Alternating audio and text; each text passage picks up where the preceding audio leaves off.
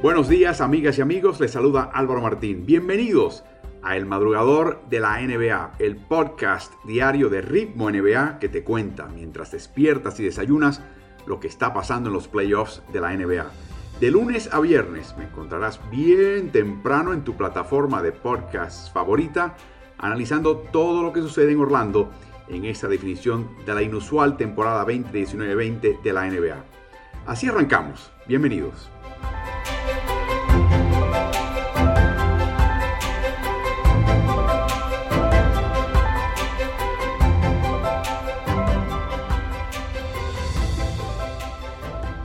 Partido vivimos anoche martes, el tercer choque en la serie entre Denver Nuggets y Los Ángeles Lakers.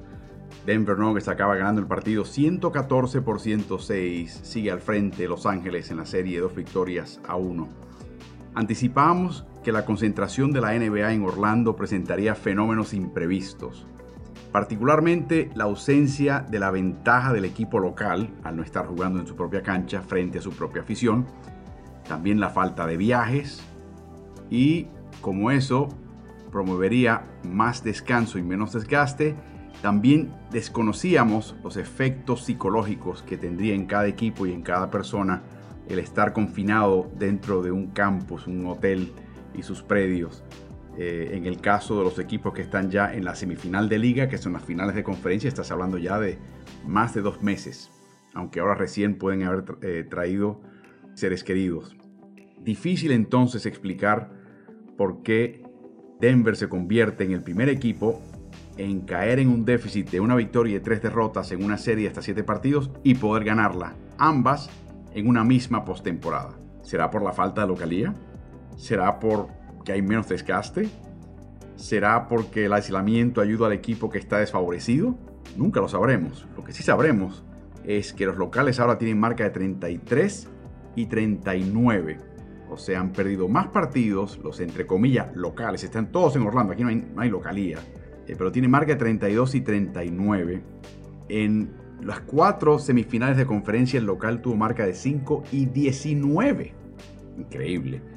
De hecho, si se mantiene esta foja, esta marca donde el equipo técnicamente local pierde más partidos en Orlando de los que ganó, sería la primera vez que esto sucede desde que se implantó el formato actual de 8 equipos ingresando a playoffs por conferencia, 16 en total, en 1984 por la NBA, en el cual el local no va a ganar la mayoría de los partidos en unos playoffs. Esto es sencillamente inaudito.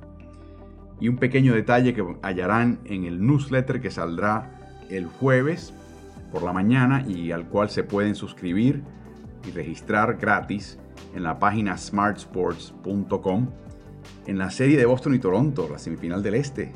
Siete partidos, ¿se acuerdan? Ningún equipo local en esa serie ganó un solo partido. En más de 600 series en la historia de los playoffs de la NBA, eso jamás había sucedido. Así que se están dando cosas muy raras en Orlando.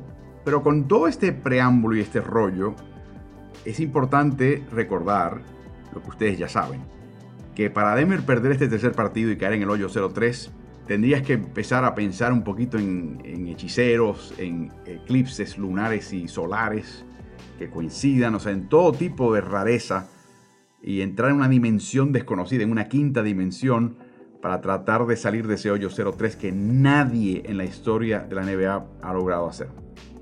Sea como sea, esta noche Denver venía decidido esta, la noche de anoche a ganar el tercer partido. Y algo que hizo muy bien Denver fue presentar variantes inesperadas. Es como si después del segundo partido evaluaron sus tendencias muy marcadas y dijeron, ¿sabes qué?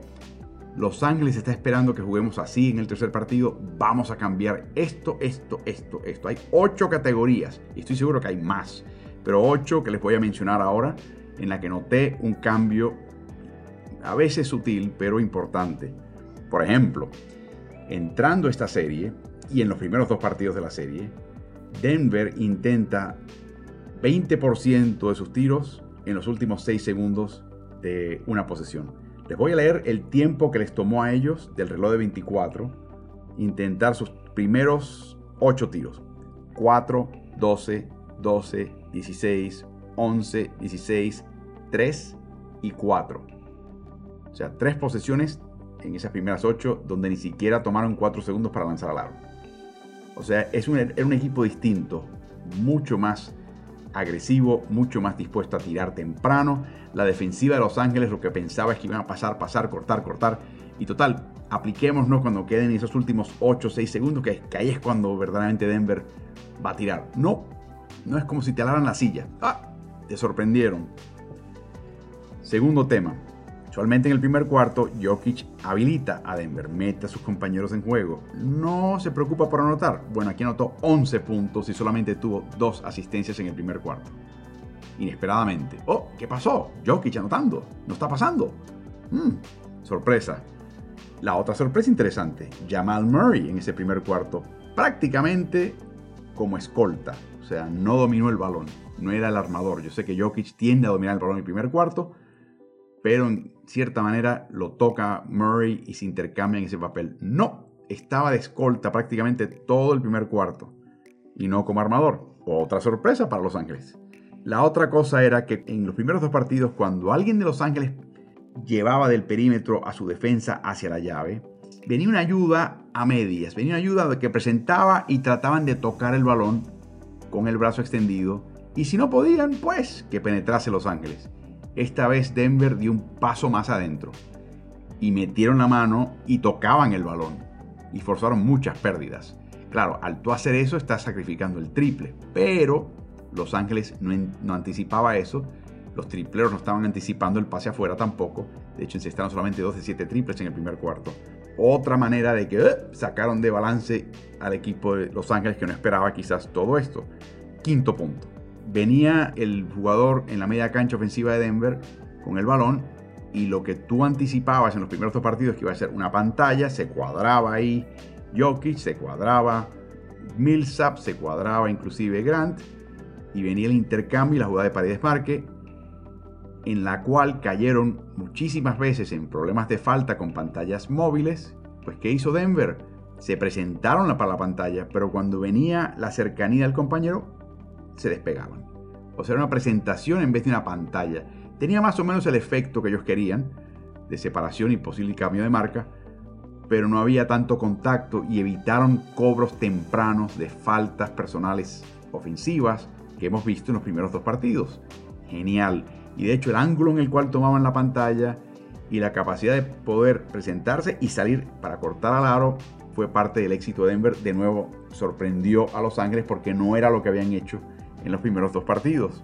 ¿Y qué tal los rebotes, damas y caballeros? Hemos dicho en el madrugador que Los Ángeles siempre va a tener la ventaja en rebotes, es su, ADN, es su manera de jugar. Denver no es ese tipo de equipo, pero que si Denver podía más o menos mantener la pelea de los rebotes más o menos pareja, aun si los venciera, pero por poco Los Ángeles, tenían las de ganar. Bueno, ¿qué tal si les digo que en el primer cuarto ganó Denver los rebotes 10 a, 10 a 7?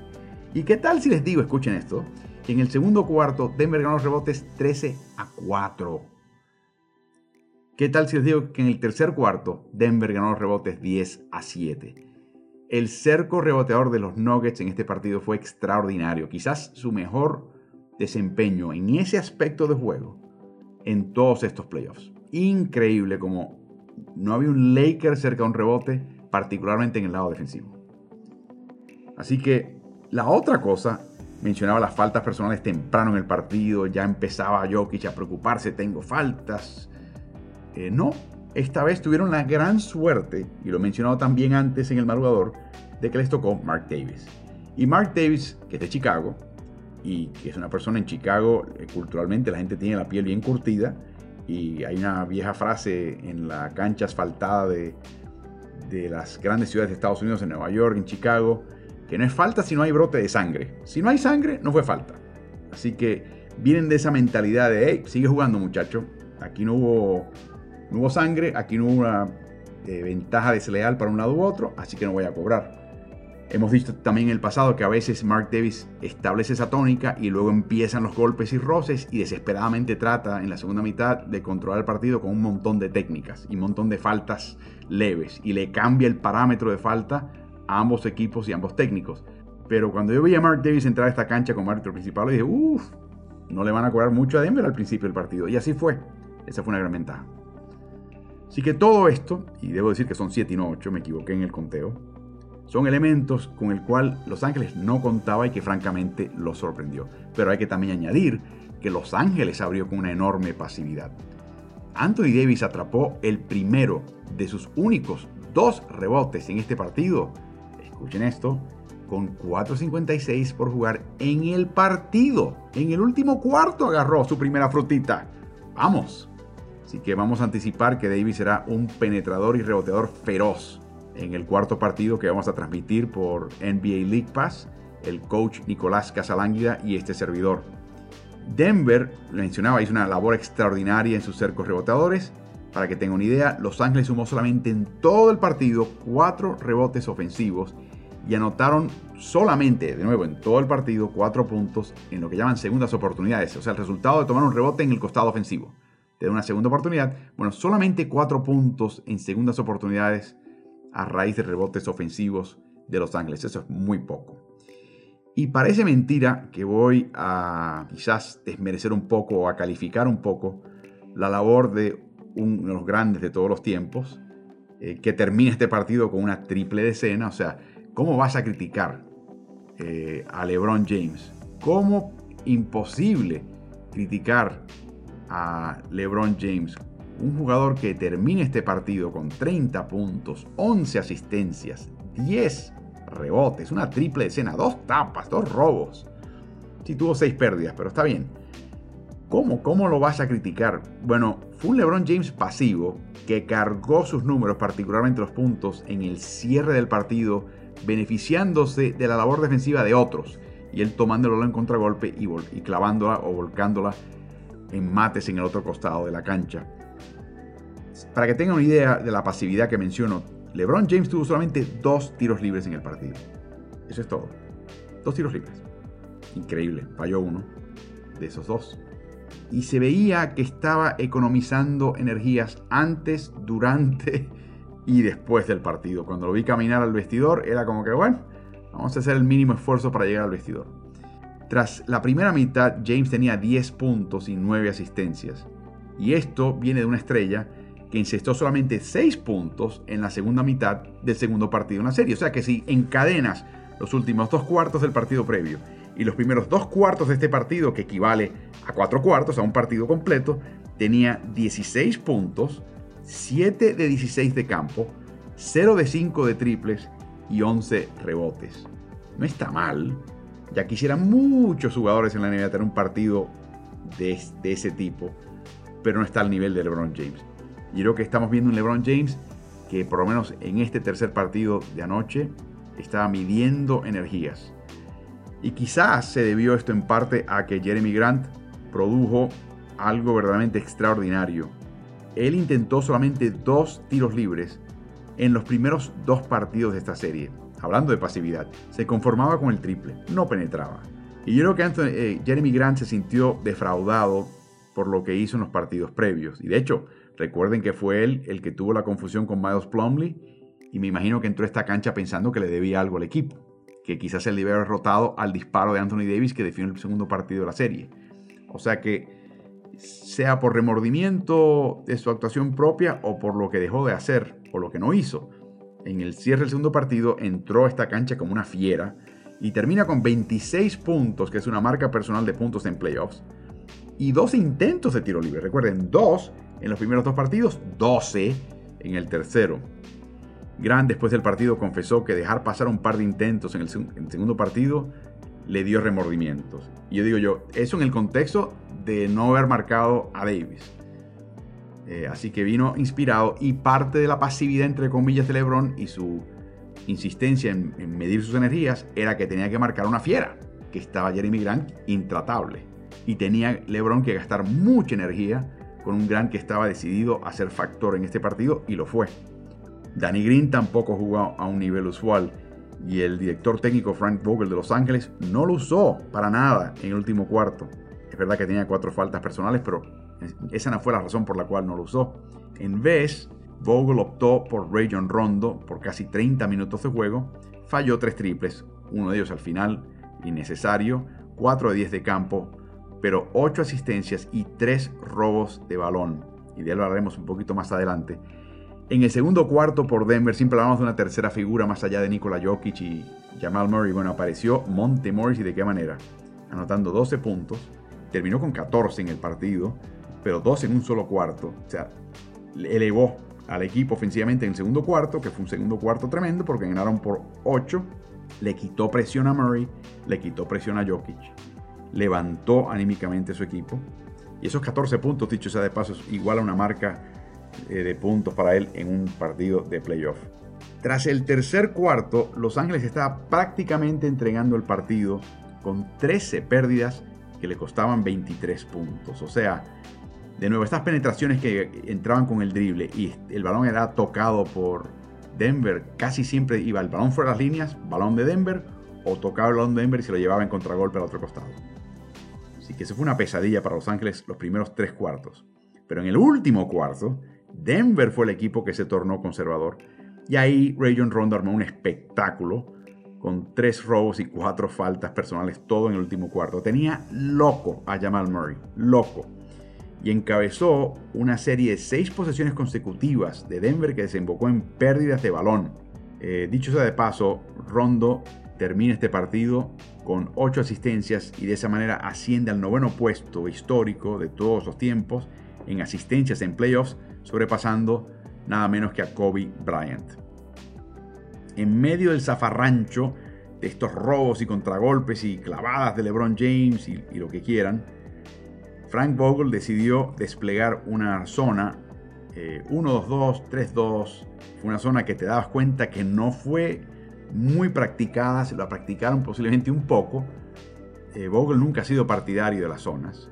Y, se puede interpretar que en ese momento, aunque estaba descontando la ventaja de 20 puntos dramáticamente Los Ángeles, no puede decir, bueno, eh, movimiento truquero. Como diciendo, si tienes que depender de eso, no puedes ganar de la forma convencional y con tu defensiva normal y corriente. Yo creo que fue el momento verdaderamente de desplegarlo y verdaderamente al principio de hacerlo desconcertó totalmente a Denver. Eh, Denver seguía haciendo el mano a mano, donde el jugador que tiene el, drible, se acerca a un jugador estacionario, un compañero estacionario, típicamente Murray a Jokic o Jokic a Murray, y le entregaba el balón. Pero cuando entregaba el balón, había una trampa tremenda de los dos jugadores defensivos de Lakers y tocaban ese balón y cortaban el balón y hubo de todo ahí. Y hizo el ajuste Denver de acercarse pero lanzar el pase. En vez de entregarlo mano a mano, lo que llaman en inglés el dribble handoff, entrega mano a mano saliendo del drible. Así que hizo un pequeño ajuste y eso evitó la hemorragia de estas pérdidas que estaban acumulando una tras de la otra rápidamente los Lakers. Y hay que mencionar que quizás la experiencia, no, definitivamente en el caso de Jokic, la experiencia de FIBA y quizás hasta cierto punto de Murray, que no ha visto mucha, mucha experiencia de FIBA, pero ha tenido lo suficiente como para saber lo que es una zona y cómo tratar de quebrarla, le vino muy bien porque tuvo que pedir tiempo Mike Malone pero se organizaron y poco a poco fueron quebrándola. Y no tomó mucho tiempo, la verdad. Así que en ese sentido fue interesante. Los Ángeles llegó a cerrar el marcador a 3. Y cuando estaban, recuerden que estaban perdiendo por 20, reducen a 3. Perdían por 4 con 2.16 por jugar cuando ahí empezó el espectáculo de Jamal Murray.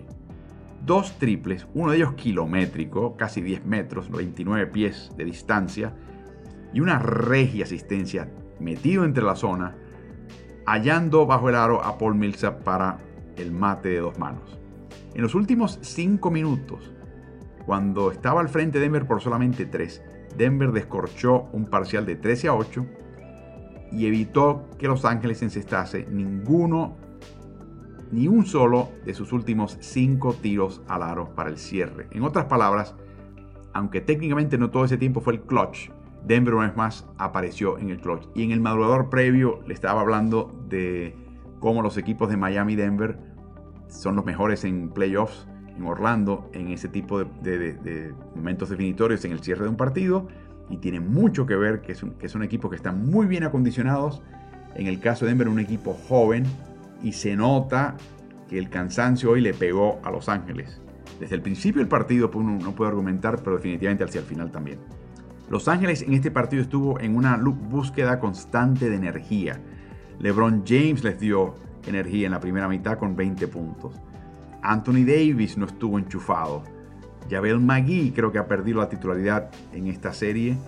Eh, y de hecho la perdió en la segunda mitad porque en el tercer cuarto apareció Dwight Howard como titular. ¿Por qué?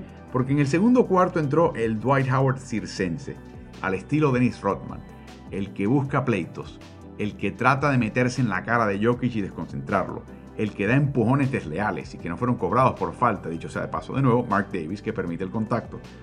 Pero yo en un momento pensé, ¿por qué no preguntarle a Frank Vogel si la prueba de este tipo de comportamiento, no?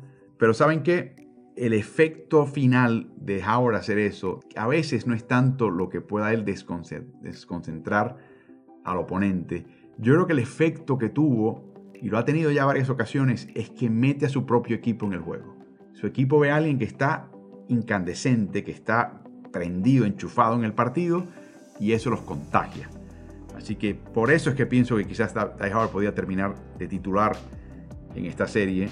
Google no es muy dado a hacer cambios radicales y mucho menos cuando su equipo tiene ventaja. Pero me parece que por ahí viene. Lo mencioné ya en, un madrugador previo y creo que ya lo vimos en la segunda mitad y es posible que lo veamos al principio de un partido para que tenga un comienzo más dominante. Y este equipo tiene una banca, pero la banca típicamente es veterana. O sea, ya Rey Rondo está del otro lado, Marquise Morris del otro lado, Dwight Howard del otro lado. Contra un equipo de Denver, los jugadores que tienen que aparecer en grande son Kyle Kuzma y Alex Caruso, son jóvenes. Se recuperan rápidamente. Se combinaron eh, anoche para encestar solamente 5 de 14, 1 de 6 de triple y entre ambos sumaron 2 rebotes en una noche donde la categoría de rebotes fue absolutamente dominada por Denver 44 a 25. Así que ellos tienen que aparecer. Eh, Mike Malone después del partido dijo algo que ya lo estaba, lo estaba ya pensando y es, una vez tú ganas el tercer partido, lo ganas de esta manera, ¿cómo se ve ahora el segundo partido? Recuerden, estaba ganando por la mínima Denver 2.1 segundos por jugar y un triple, no digo yo milagroso, pero un triple difícil de Anthony Davis rescató la victoria de las mandíbulas de la derrota. Se estaban a punto de perder. ¿Cómo se ve ahora esa derrota? Bueno, Malone no, desperdició la oportunidad en el vestidor después de la entrevista de la conferencia de prensa para hablar a los muchachos. Y dice, bueno, muchachos, en el primer partido Los Ángeles nos sacó de la cancha. En el segundo partido le entregamos la victoria. Era nuestra, pero se la entregamos. Y dice, y ahora en este tercer partido le hemos dejado saber a Los Ángeles que vamos a estar aquí para largo rato. Interesante. O sea, cómo cambia con un, solo triunfo. Estás perdiendo la serie, pero en tu mente ya psicológicamente tu técnico está diciendo, no, debimos haber ganado el segundo. Muy bien podríamos estar al frente 2-1. La reacción de Los Ángeles en cada oportunidad en la conferencia de prensa, estamos al frente 2-1. Estamos al frente 2-1. Estamos al frente 2-1. Aquí, como diciendo, aquí no ha pasado nada. Denver se convierte en el tercer equipo en todos los tiempos que suma seis triunfos enfrentando desventajas en series de playoffs en una misma postemporada. Y eh, en este tercer partido se convirtió Denver en el noveno, eh, perdón, fue el noveno partido en el que Denver juega mientras entra en un momento de la serie en desventaja, igualando lo que logró los Cavaliers de LeBron James en el año 2018, que ganaron 5 y perdieron 4. O sea que automáticamente que lancen el balón al aire el jueves Denver estará jugando su décimo partido en unos mismos playoffs en los que arranca el partido estando en desventaja en la serie. Va a establecer una marca. Y por último, un pequeño comentario de la historia. Quizás este es el equipo Rasputin de la NBA. Para aquellos que no les suena el nombre, hace referencia a Grigory Rasputin, que es un místico ruso eh, en principio del siglo XX que asesoraba a la esposa del zar, la zarina. Y llegó un momento que se pensaba que este señor estaba influenciando de más lo que estaba pasando en la corte rusa y varias personas dijeron que había que despacharlo. Y había que despacharlo, o sea, había que liquidarlo. Había que matarlo. Así que, ¿qué hicieron? En diciembre, en un momento, lo agarraron en el palacio y le dieron algo de beber y lo trataron de envenenar con cianuro. Normalmente eso lo, ingerimos usted y yo estamos ya del otro lado, en mejor vida. Rasputin sobrevivió el intento de envenenarlo. Así que alguien decidió pegarle un tiro. Rasputin sobrevivió el cianuro y el primer tiro. Cuando se dieron cuenta de que estaba todavía vivo, alguien le pegó dos tiros más, uno de ellos en la sien. Rasputin todavía estaba vivo. Así que finalmente lo lanzaron al río Neva, un río en el área de Moscú, donde finalmente la causa de su muerte fue ahogarse. O sea que el cianuro ni los tres tiros bastaron para matar a Rasputin. Yo creo que Denver es el equipo Rasputin. Matarlo va a ser sumamente difícil. Es posible, pero sumamente difícil. Y yo creo que este partido es toda la evidencia que necesitaba Frank Vogel. Creo que su equipo ya está alertado. El tipo de energía que van a tener que derrochar para ganarle a este equipo va a ser importante. Y si no están dispuestos a hacerlo, pues va a ganar Denver. Tan sencillo como eso. Así que va a ser bien interesante ver todo esto. Recuerden, eh, terminó Los Ángeles mencionado con 25 rebotes. Es la menor cantidad de rebotes para un equipo Laker en un partido de temporada regular o playoffs desde el 2006. Así que por lo menos Vogel sabe que no tiene que motivar mucho al equipo, que ya este partido lo va a hacer por su cuenta. Así que lo que promete, lo que promete el cuarto partido de esta serie el jueves, que me, me tocará y tendré la suerte de narrar, relatar eh, con la compañía del coach Nicolás Casalánguida, pero solamente por NBA League Pass, va a ser tremendo. Así que espero que nos acompañen. Esto fue lo que pasó anoche. Esta noche hay un partido de Boston y Miami, que también va a estar muy interesante. Ya yo hablé de la serie de Boston y Miami ayer, así que mañana hablaré de ese partido para el madrugador del día siguiente. Gracias por acompañarnos. Recuerden que si les gustó el podcast, eh, le pueden dar el rating más alto dada su plataforma y eso ayuda a que se difunda con mayor facilidad. Disfruten estos partidos de playoffs, están muy buenos y seguiremos en este madrugador de la NBA de lunes a viernes temprano en la mañana.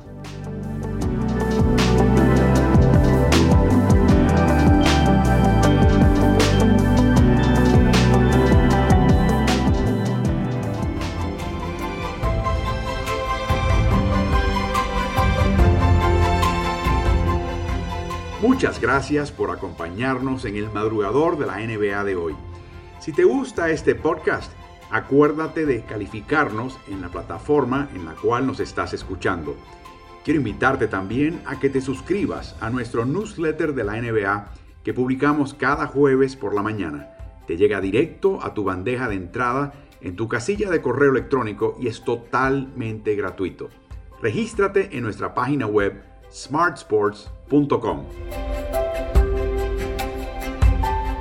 Que tengas un muy buen día de NBA. Hasta mañana.